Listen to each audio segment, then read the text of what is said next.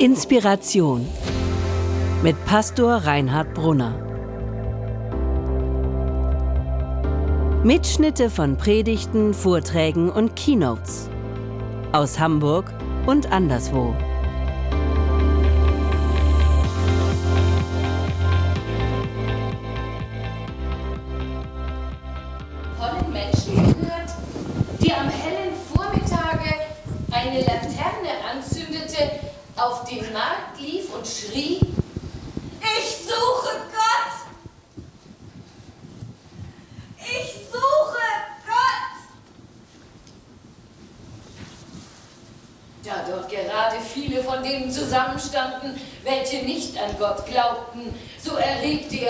Großes Gelächter. Ist er denn verloren gegangen, sagte der eine. Hat er sich verlaufen wie ein Kind, sagte der andere. Oder hätte sich versteckt? Fürchtet er sich vor uns? Ist er zu Schiff gegangen? Ausgewandert? Schrien und lachten sie durcheinander. Der tolle Mensch sprang mitten unter sie und durchbohrte sie mit seinen Blicken.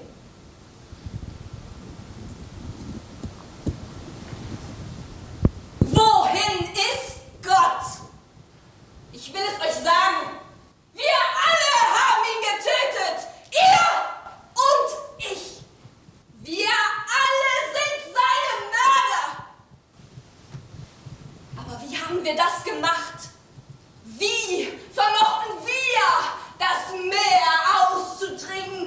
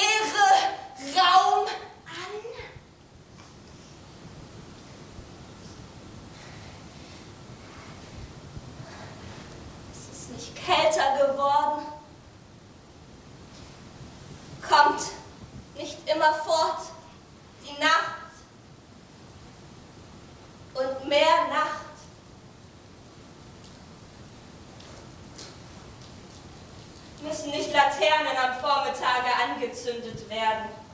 Hören wir noch nichts von dem Lärm der toten Gräber, welche Gott begraben? Riechen wir noch nichts von der göttlichen Verwesung? Auch Götter verwesen. Gott ist tot.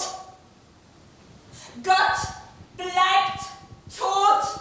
Und wir haben ihn getötet.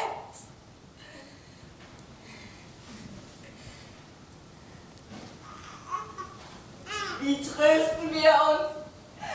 Die Mörder aller Mörder.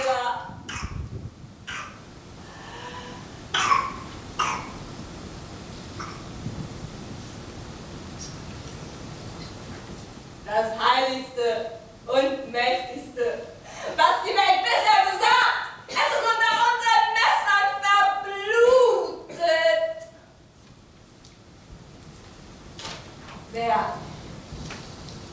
wischt das Blut von unseren Händen? Mit welchem Wasser können wir uns reinigen? Welche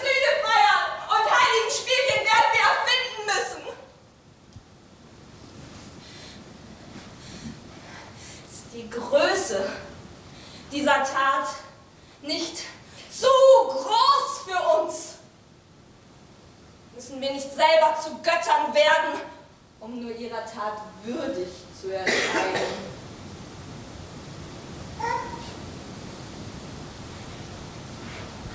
Es gab nie eine größere Tat. Und wer auch immer nach uns geboren wird, gehört um dieser Tat willen in eine höhere Geschichte, als alle Geschichte bisher war. Hier schwieg der tolle Mensch und sah wieder seine Zuhörer an, auch sie schwiegen und blickten befremdet auf ihn. Endlich warf er seine Laterne auf den Boden, dass sie in Stücke sprang und erlosch.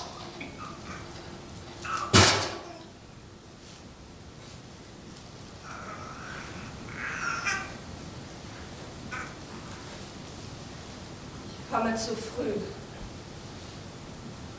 Ich bin noch nicht an der Zeit.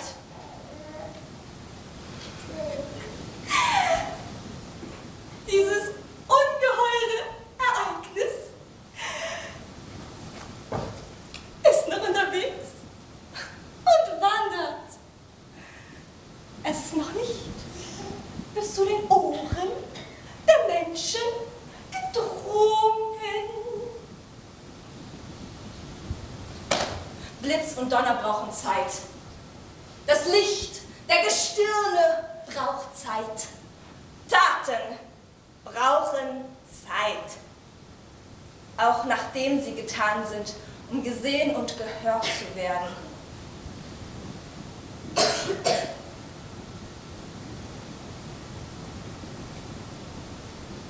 Diese Tat ist ihnen immer noch ferner als die fernsten Gestirne. Und doch haben sie dieselbe getan. Man erzählt noch, dass der tolle Mensch desselbigen Tages in verschiedene Kirchen eingedrungen sei und angestimmt habe sein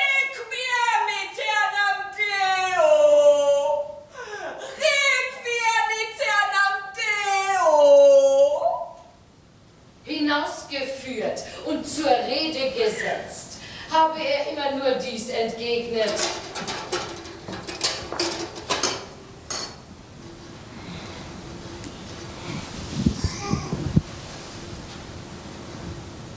Was sind denn die Kirchen noch, wenn sie nicht Trüfte und Grabmäler Gottes sind?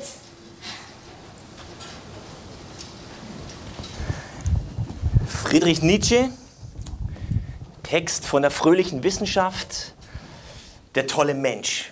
Wir haben letzte Woche diesen Text miteinander mit ein paar Leuten gelesen und einer sagte, es ist unglaublich.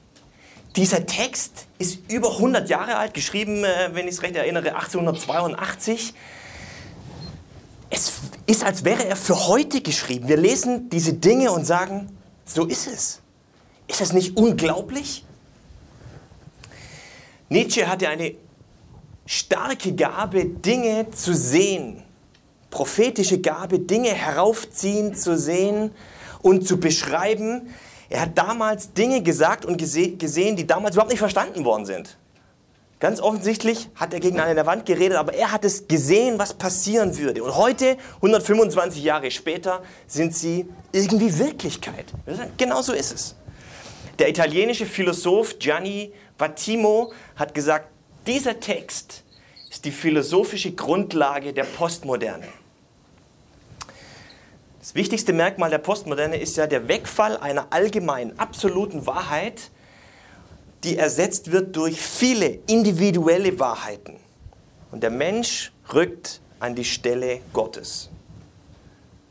Friedrich Nietzsche sieht das vor über 100 Jahren und sagt, es fängt eine neue Epoche an, eine neue Kategorie des Denkens.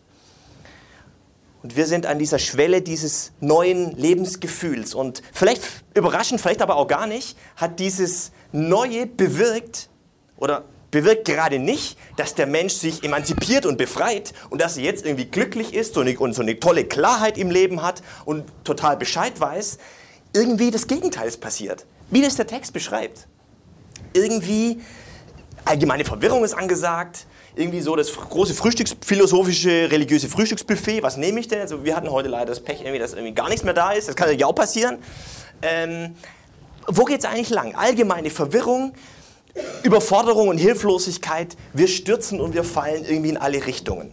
Der Mensch ist auf der Suche nach Gott, auf der Suche nach Wahrheit, auf der Suche nach sich selbst und ist irgendwie ohne Plan. Nietzsche sieht das heraufziehen. Wir nennen das heute Postmoderne.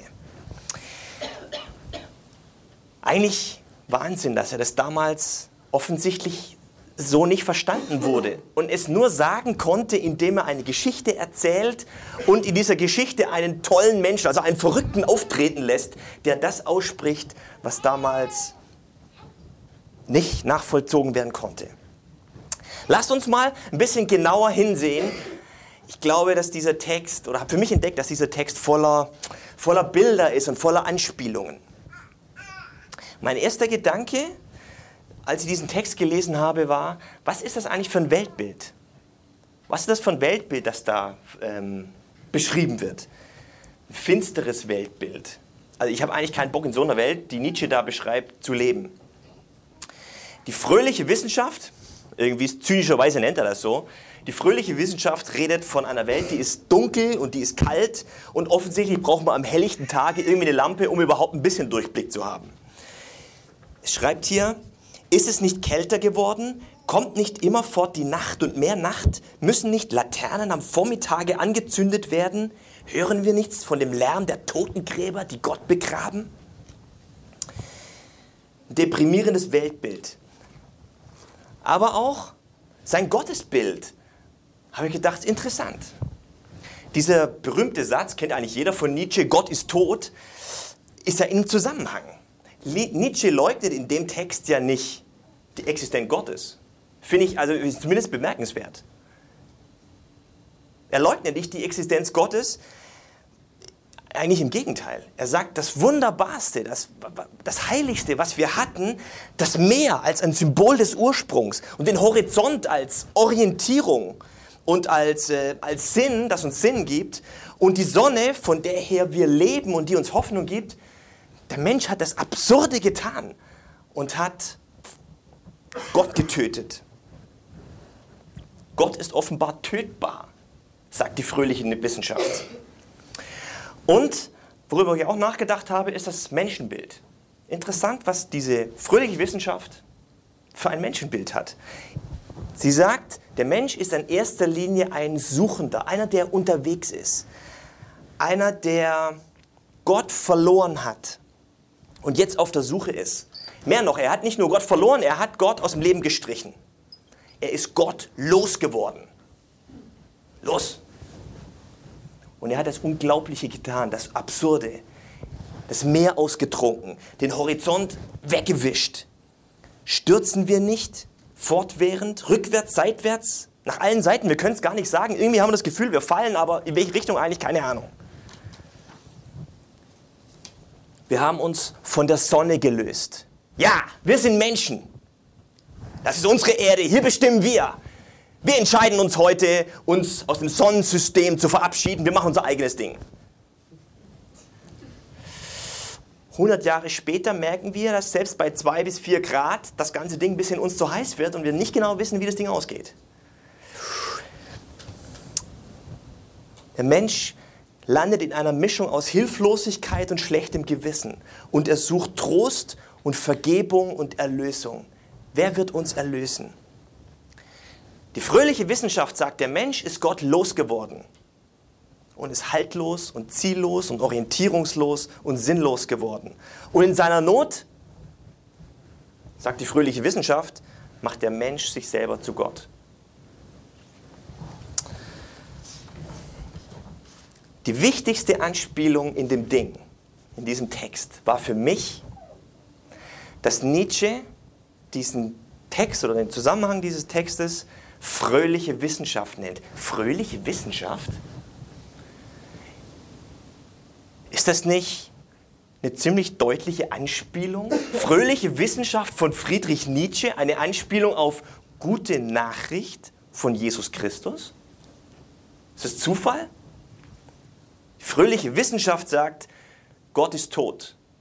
Wir haben ihn getötet, Gott bleibt tot. Die gute Nachricht ist die deutsche Übersetzung von Evangelium. Die gute Nachricht von Jesus Christus sagt, Gott ist als Mensch in Jesus Christus auf diese Erde gekommen. Wir haben ihn getötet. Er ist auferstanden und lebt. Fröhliche Wissenschaft und gute Nachricht. Was ist eigentlich hinter diesen, was steckt eigentlich hinter diesen beiden Botschaften? Das ist mein Thema von heute.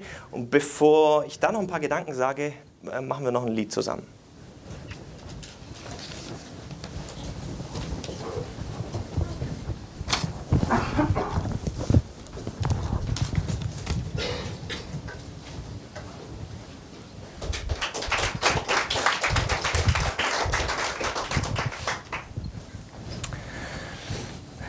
Also fröhliche Wissenschaft oder gute Nachricht. Die fröhliche Wissenschaft redet vom gottsuchenden Menschen, von dem Menschen, der unterwegs ist, Gott zu suchen.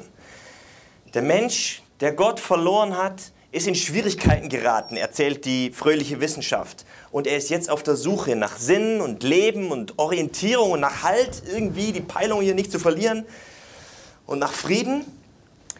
Es ist interessant, dass die gute Nachricht, gute Nachricht der Bibel, eigentlich mit dem gleichen Thema beginnt. Sie beginnt damit, also mit dem gleichen Thema beginnt, aber anders aufhört. Und das ist das Spannende. Aber sie beginnt damit, dass der Mensch von Gott geschaffen ist und für eine Gemeinschaft mit ihm, für eine Beziehung mit ihm geschaffen worden ist. Und dass er dann irgendwann Gott verloren hat und dass er in Schwierigkeiten gekommen ist dadurch. Das ist die Geschichte von Adam und Eva. Und der Mensch ist seither auf der Suche nach Gott. Und die Bibel ist voll von Geschichten, wo Menschen Gott suchen, sich aufgemacht haben, um Gott zu suchen und gefunden haben. Wie die fröhliche Wissenschaft erzählt die gute Nachricht der Bibel von Menschen, von Gott suchenden Menschen. Aber die gute Nachricht der Bibel hat eine tiefere Ebene, noch eine zweite Schicht. Und das unterscheidet sie von der fröhlichen Wissenschaft. Und dieser zweite Erzählstrang ist, sie erzählt, die Bibel erzählt die Geschichte nicht nur aus der Sicht des Menschen, der Gott verloren hat, sondern sie erzählt die Geschichte auch aus der Sicht Gottes, der den Menschen verloren hat. Die Bibel ist nicht nur ein Buch vom Gott suchenden Menschen, sondern auch vom Mensch suchenden Gott. Bibel erzählt das Drama, dass sich Gott und Mensch verloren haben, irgendwie im Gewirr des Lebens irgendwie verloren haben, auch aus der Sicht Gottes. Und sie erzählt es nicht nur als ein Problem des Menschen, sondern dass auch Gott ein Problem damit hat, den Menschen verloren zu haben, die Beziehung zum Menschen verloren zu haben. Die gute Nachricht erzählt diese verzweifelte Suchaktion Gottes, der sich vor Liebeskummer aufgemacht hat, um Menschen zu suchen weil er sie liebt. Und es beginnt ganz am Anfang der Bibel. Adam, wo bist du? Dieser Adam, dieser erste Mensch, wo bist du? Ich habe dich verloren. Und es geht weiter. Abraham, Jakob, Mose, Menschen, denen Gott sich offenbart hat, um, um sie wieder auf die richtige Spur zu bringen. Die Bibel ist voll von Geschichten der Liebe Gottes für Menschen. Sie erzählt uns die Geschichte des menschsuchenden Gottes. Die Botschaft der guten Nachricht ist, dass der Mensch sich, als er Gott losgeworden ist, sich in die Scheiße geritten hat, aber, und das ist der wichtige Unterschied, Gott hat uns nicht in der Scheiße hängen lassen, sondern er hat sich aufgemacht. Und bei dieser Suchaktion riskiert Gott alles und sendet seinen Sohn, um uns zu suchen, um uns zu besuchen. Das ist die Geschichte von Jesus Christus. Das ist die Geschichte von Weihnachten. Ich lese dazu zwei kurze Sätze aus dem Johannesevangelium. Gott hat die Menschen so sehr geliebt, dass er seinen einzigen Sohn hergab. Nun werden alle, die sich auf den Sohn Gottes verlassen, nicht zugrunde gehen, sondern ewig leben. Gott sandte seinen Sohn nicht in die Welt, um die Menschen zu verurteilen, sondern um sie zu retten.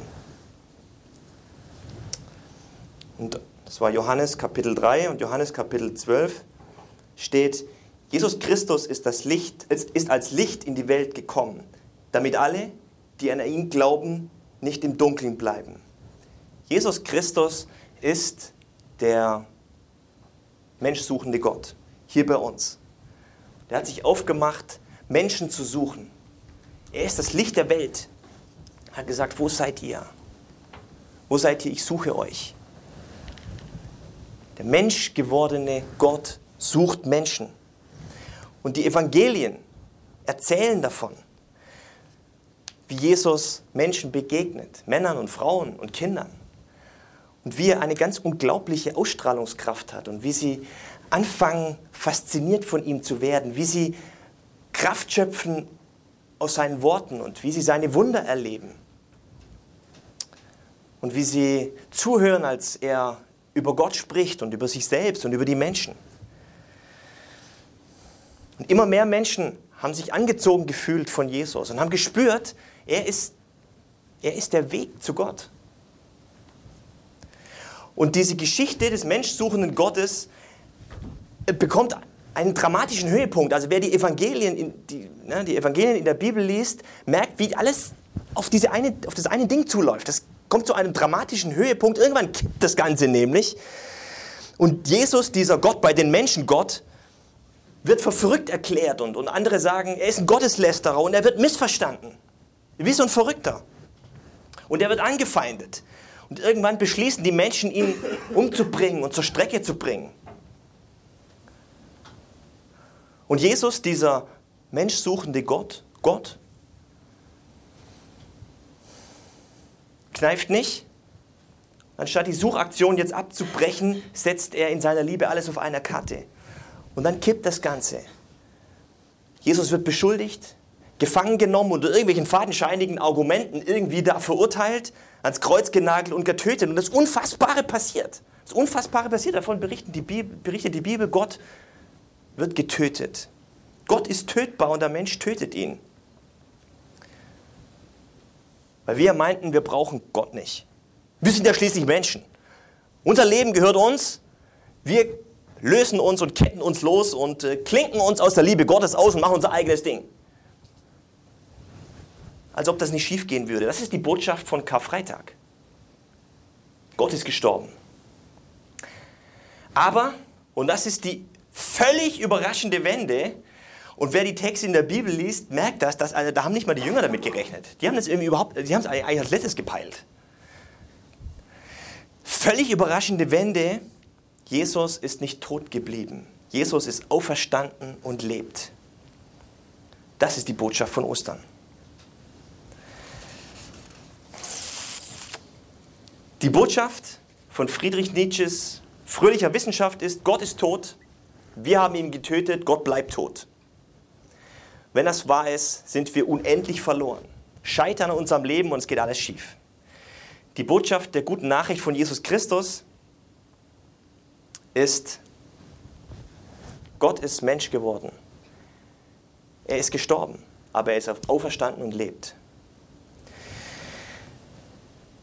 Die Botschaft Friedrich Nietzsches fröhlicher Wissenschaft ist die Geschichte des tollen Menschen.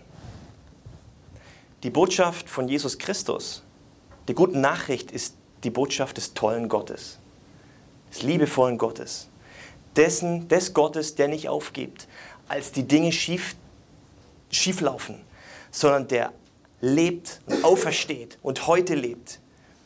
Gott hat nicht aufgehört, bis heute uns in seiner Liebe nachzugehen. Okay, ist eine verrückte Geschichte. Ist die verrückte Geschichte eines tollen Gottes. Das ist die Botschaft der Bibel. Was wäre, wenn das wahr wäre? Was wäre, wenn Friedrich Nietzsche wirklich recht hätte? wenn wir ohne Gott wirklich in Schwierigkeiten kommen würden und anfangen würden zu straucheln und zu fallen und das Leben irgendwie ne völlig schief läuft. Wir als Menschen, aber auch irgendwie wir ganz persönlich. Was wäre, wenn Nietzsche recht hätte, wenn es wirklich so wäre? Wenn Sinn und Orientierung und Halt wirklich nur mit Gott möglich wäre und wenn es ohne Gott einfach schief geht? Was wäre, wenn Nietzsche damit recht hat? Und was wäre eigentlich, wenn die gute Nachricht obendrein recht hätte? Sie sagt, so sehr, wie es ohne Gott schief geht, so sehr, und eigentlich steckt das doch bei Nietzsche auch drin, so sehr kann es mit Gott gelingen. Hier und in Ewigkeit. Was wäre, wenn die gute Nachricht recht hätte? Was wäre, wenn die gute Nachricht noch viel mehr Recht hätte? Wenn wir vielleicht hundertmal Gott tot gesagt hätten und totgeschwiegen. Und wenn wir tausendmal in unserem Leben Gott geleugnet hätten, uns von ihm losgesagt hätten und sagen, tschüss, endlich bin ich nicht los. Was wäre, wenn es tausendmal so wäre und wenn es doch immer wieder so ist, dass Gott nicht aufhört, uns nachzugehen in seiner Liebe. Wir haben es hier mit dem tollen Gott zu tun. Er ist auferstanden und lebt. Okay, es ist eine, okay, es ist eine verrückte Geschichte, aber was wäre, wenn das wahr wäre? Wenn er uns wirklich lieben würde, wenn es die Option wäre, dass das Leben gelingt, jetzt und hier und in Ewigkeit. Die Frage ist eigentlich, was glauben wir? Was will ich glauben? Ich glaube, dass Glauben auch eine Entscheidung ist. Will ich an den tollen Menschen glauben oder an einen tollen Gott? Will ich der fröhlichen Wissenschaft glauben oder der guten Nachricht? Will ich glauben, traue ich mich das zu glauben, dass das Leben letztlich, letztlich haltlos ist, orientierungslos ist, sinnlos ist? Oder will ich glauben, dass es, das Leben möglich ist, dass Hoffnung möglich ist, dass eine Zukunft möglich ist, dass Vergebung und Trost möglich ist, weil Gott lebt. Wem will ich glauben? Was will ich glauben? Es sind eine Menge Fragen, aber ich glaube, es ist eine Entscheidung, die da steht. Und ähm, jeder muss für sich selber wissen, was er, wie er sich entscheidet und was er glauben, was er glauben kann, was er glauben will. Das sind beides verrückte Stories. Ich will ein Angebot machen. Ich habe draußen auf unserem Stehtisch einen Zettel. Da ist dieser Text von Friedrich Nietzsche drauf. Auf der einen Seite und auf der anderen Seite ein paar Texte aus der guten Nachricht.